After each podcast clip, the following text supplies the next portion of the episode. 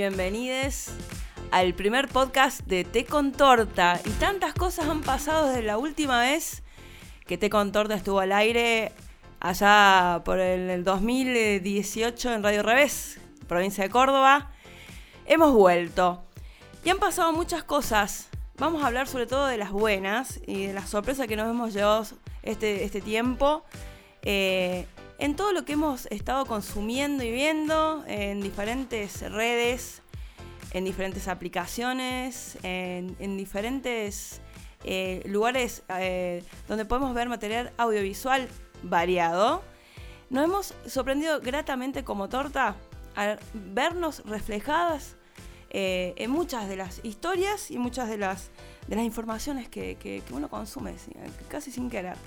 Y acá estamos como te digo, en el primer podcast de Té con Torta, a altas horas de la noche en el conurbano bonaerense, por primera vez en formato podcast. ¿Qué saldrá de esto? Mientras tanto, vamos a ir a escuchar el primer tema, como para decirte dejarte con ganas, de una artista que a mí me sorprendió y me gustó mucho, que se llama Girl in Red, que es un poco el código, eh, si le preguntas a, una a alguien, a una chica, a una chique, ¿Te gusta Girl Red? Y te dice que sí. Ahí está, ese es el código. Vamos a escuchar Girls de Girl Red.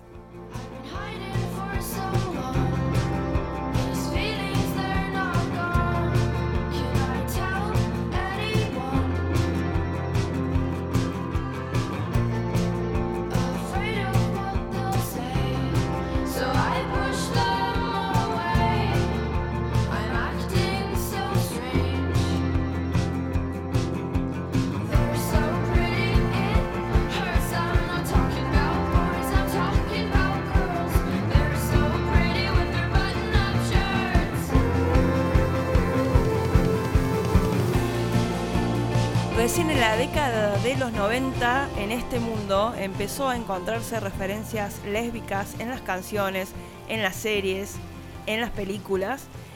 Y para esa época, la canción de Tattoo, All the Things She Said, era lo que ahora vendría a ser Getting Red para las pequeñas tortitas que andan dando vuelta.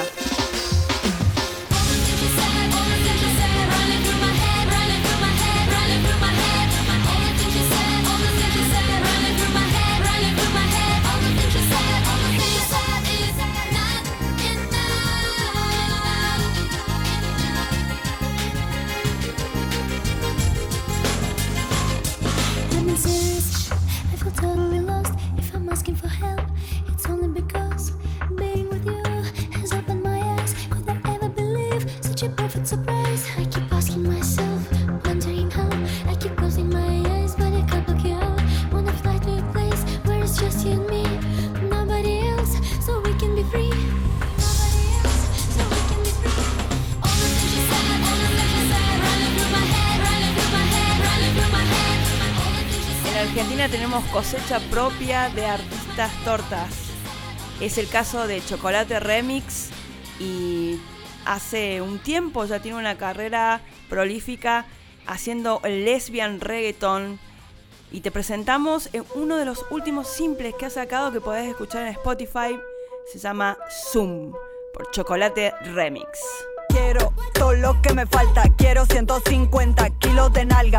Que te subas la falda y muevas todo eso que tienes abajo la espalda. Ay, como cabalgas, mantienes el ritmo sin que se te salga. Ya pegado la guirnalda. Que vamos a estar de fiesta hasta que llegue el alba. Ya compré el alcohol, ya tengo los nachos y el aguacate. Ya comprado el Al Mario. Después de cuenta que mi cuarto es un escenario. Como en el secundario, te canto ese tema que chapan en el planetario. Una X2, X3, X, dame zoom. 4, X5, X6, X, bon, bon. X, X, X, X, X,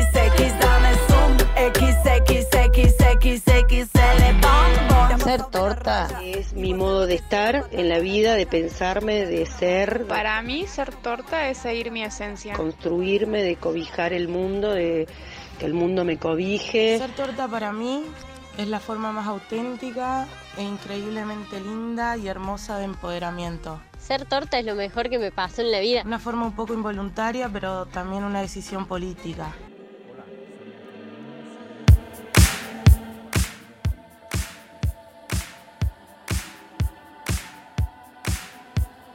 Este tema que estás escuchando de fondo ya lo teníamos en los dos años que hicimos en la, radio, digamos, ¿cómo te puedo decir? Tradicional, que hacíamos eh, en Radio Revés en la Universidad Nacional de Córdoba.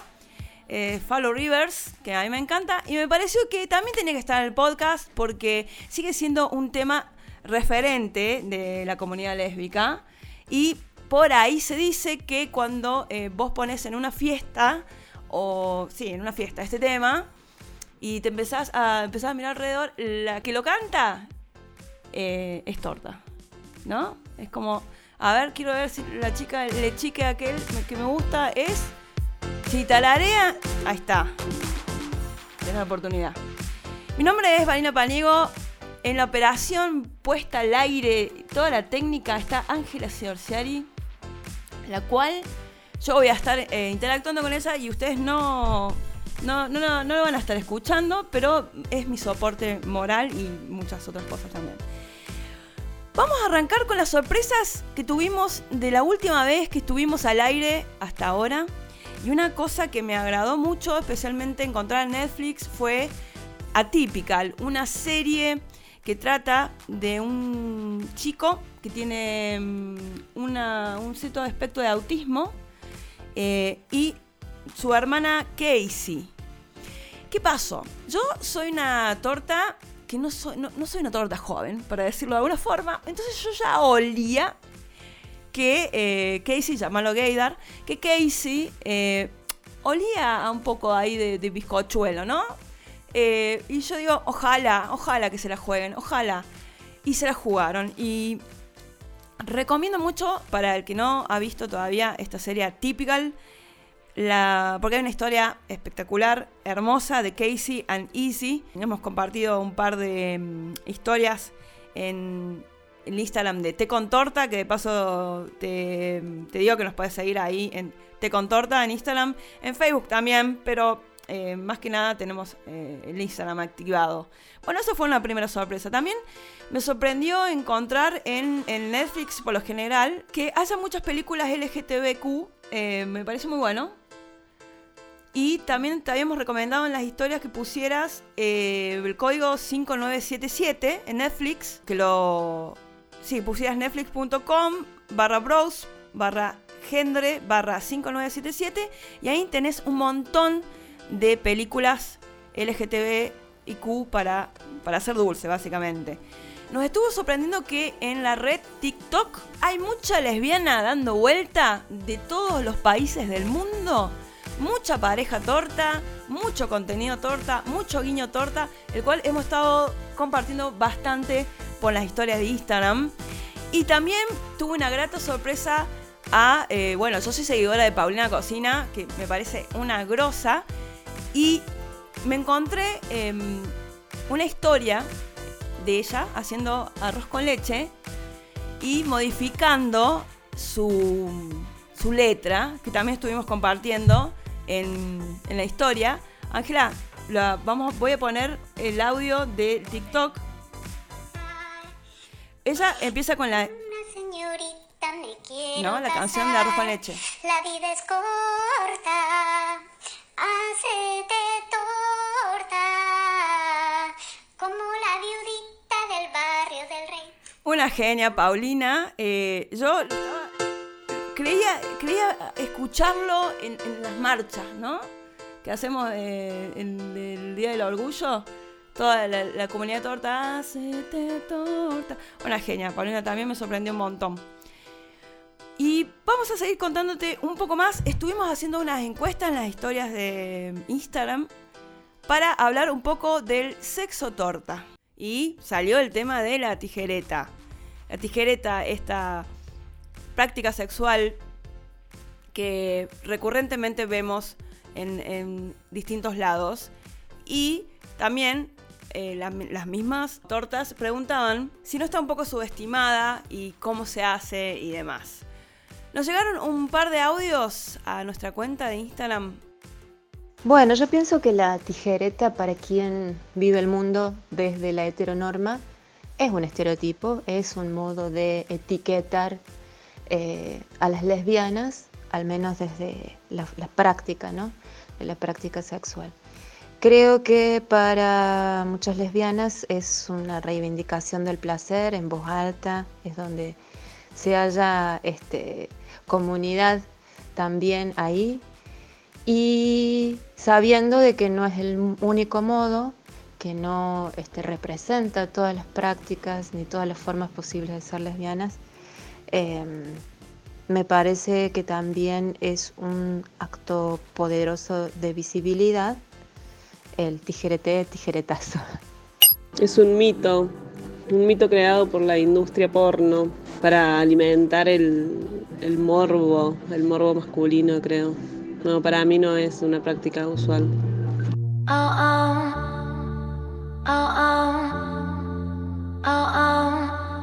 Yo estoy de acuerdo con los dos audios que han mandado, con sus distintas opiniones. Me parece que la tijereta nace de el morbo del el varón cis en cuanto a cómo debería ser el imaginario colectivo de cómo, de cómo es el sexo torta. Y eh, es una cosa que después nosotros hemos simbológicamente apropiado de eso para eh, referirnos, como nos hemos apropiado de un montón de palabras y, y de mm, referencias y la hemos hecho propia. ¿Qué opinas, Ángela Sorceri? ¿Cómo le va? Hola, buenas, buenas tardes, noches, días, cuando sean que estén escuchando este podcast. Eh, qué debate interesante me parece primero, como hablar de sexo, hablar de sexo lésbico, siempre son cosas interesantes, y hablar en este caso de algo que como decías y como decían las chicas en los audios, también es medio como un símbolo, se volvió, eh, del activismo lésbico esto nos lleva a pensar como un poco de, bueno, ¿qué hay de cierto en eso? En un poco lo que decían las chicas, ¿no? Como que, bueno, es un mito, como que es una práctica más, pero no, ¿no? Como esta cosa de lo único que hay, la manera de relacionarnos. Em, pero creo que también hablando de, mitos o de estereotipaciones, eh, no es la única. Pienso también en eh, la otra que puede ser eh, usar dildos, por ejemplo, es como otra también me parece, un, estereotipo. No cosas que, digo, no son cosas que no se hagan, no son cosas que no se disfruten dentro de las prácticas sexuales, sino cómo se lleva, ¿no? A eh, decir que eso es como, parece el símbolo, lo único que existe. Creo que hay tres estereotipos con la idea que vos venís tirando de sexo lésbico. hay tres estereotipos. El estereotipo de la tijereta, el estereotipo de que siempre usamos juguetes y el estereotipo de que siempre eh, o es únicamente sexo oral.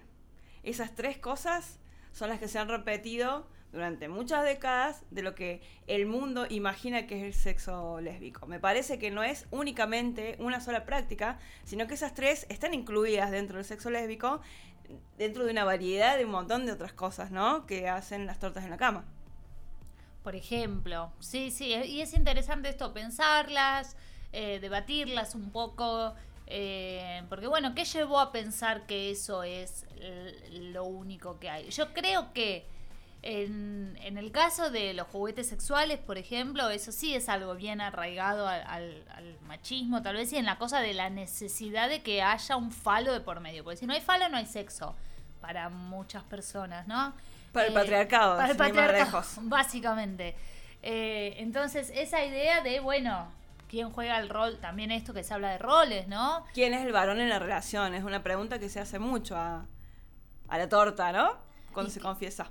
Como quién es la mujer en, en el caso de los varones gays, o, quién es, ¿no? Enseguida, como quién es el pasivo y, quién es el activo, como si fueran roles determinados, más allá que después, digo esto, que existan, que exista la tijereta, que existan los juguetes sexuales, que esté todo bien. Esto no es estar en contra de ninguna de esas cosas. Ninguna práctica. Eh, simplemente de, mm, bueno, indagar un poquito de qué pasa ahí, a ver cuántas veces nosotras mismas tal vez reproducimos esas cosas porque es lo que aprendimos y eso me parece que es lo importante de hablarlo. Y hablando de aprender, también es difícil aprender en una sociedad donde el sexo lésbico es totalmente invisible. Es muy difícil encontrar en cualquier reproducción cultural sea cine, sea literario, sea lo que vos quieras, ¿no? Es muy invisibilizado, entonces lo único que hacemos por ahí, eh, de donde sacamos la información, es de donde poco la tenemos, ¿no? Sí, algo sobre esto de la invisibilización, pienso en los consumos culturales, ¿no? Que lamentablemente, em, más allá del sexo lésbico, eh, digo, el sexo en general, el sexo de, eh, heterosexual, homosexual, eh, de todos los tipos de sexo, digo, aprendemos mucho. O, o, a lo largo de nuestras vidas, de nuestra adolescencia, fuimos aprendiendo a través de los consumos culturales, porque es algo de lo que no se habla en la escuela, de lo que no se habla en las familias, bueno, todo eso que hay que torcer, que hay que militar y pedir, ley de educación sexual y un montón de otras cosas. Eh, pero entonces ahí está el problema. Aprendemos a partir de lo que consumimos en la tele, de una industria espantosa que nos muestra cosas espantosas que, por ejemplo, le parece zarpado hablar de eh, homosexualidad o mostrar eh, cosas que, que existen, que hacemos todas las personas, pero no les parece mal en un horario del mediodía eh, mostrar novelas donde hay escenas sumamente explícitas entre un hombre y una mujer. Entonces eso está todo bien, porque somos un hombre y una mujer, eh, El sexo- galanes. El y- sexo heterosexual es todo lo que está bien para, para Claro, todos. entonces podemos coger arriba de un caballo a- a- y que eso se muestre en el canal de la familia a la una del mediodía. Me acuerdo que eso pasaba en, en una novela, no me acuerdo el nombre, pero una novela muy Catriel. famosa. No, una de Soledad Silveira y Osvaldo Laporte, Por muy, fam- muy famosa. No importa. Eh, es anecdótico. sin embargo, no se muestran otras cosas más que eso, alegando eso mismo, que no, ¿cómo vamos a mostrar eso? Que está mal, que el horario de protección al menor, y un montón de cosas que son mentiras. Y cuando se muestra eh, una lesbiana, por ejemplo, o, o un puto también, eh, siempre al estereotipo primero, ¿no?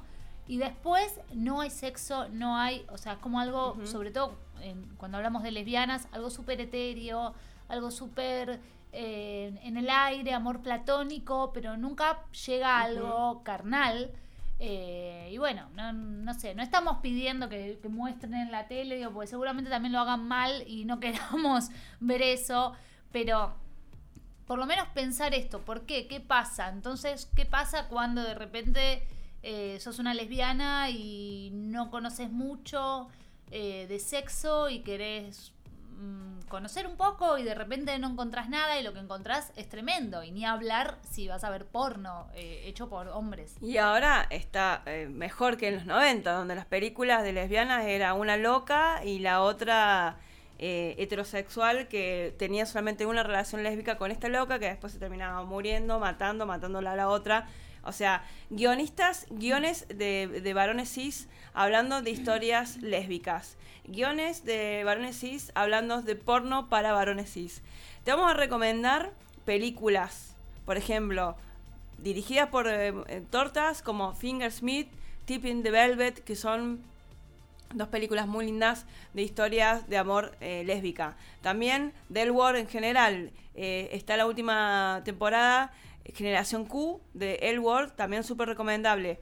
Y alentamos más contenidos de mm, telenovelas como ha pasado en algunos casos últimamente que siempre eh, quieren meter una mm, historia de amor LGTBQ en alguna mm, novela y saludamos a la gran Mónica Antonopoulos que ha hecho eh, personajes de tortas antológicos que va a quedar en nuestra memoria y, en, y en YouTube para la que quiera verla. eh, que bueno, siempre se agradece una actriz que se copa en hacer un, un personaje tan bien hecho de, de torta como lo ha hecho Mónica, a mí me parece.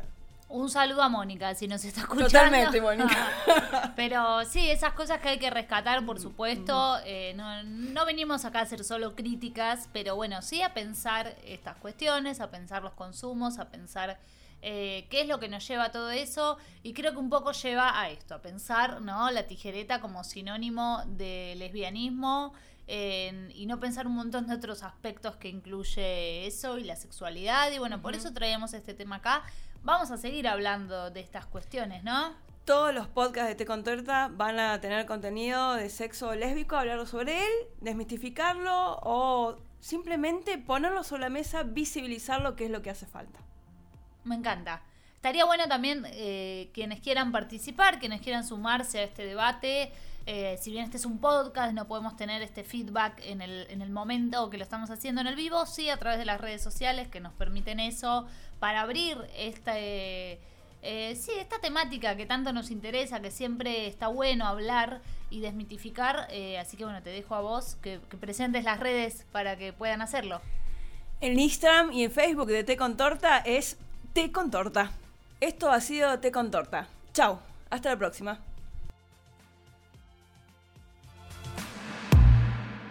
Oh, oh.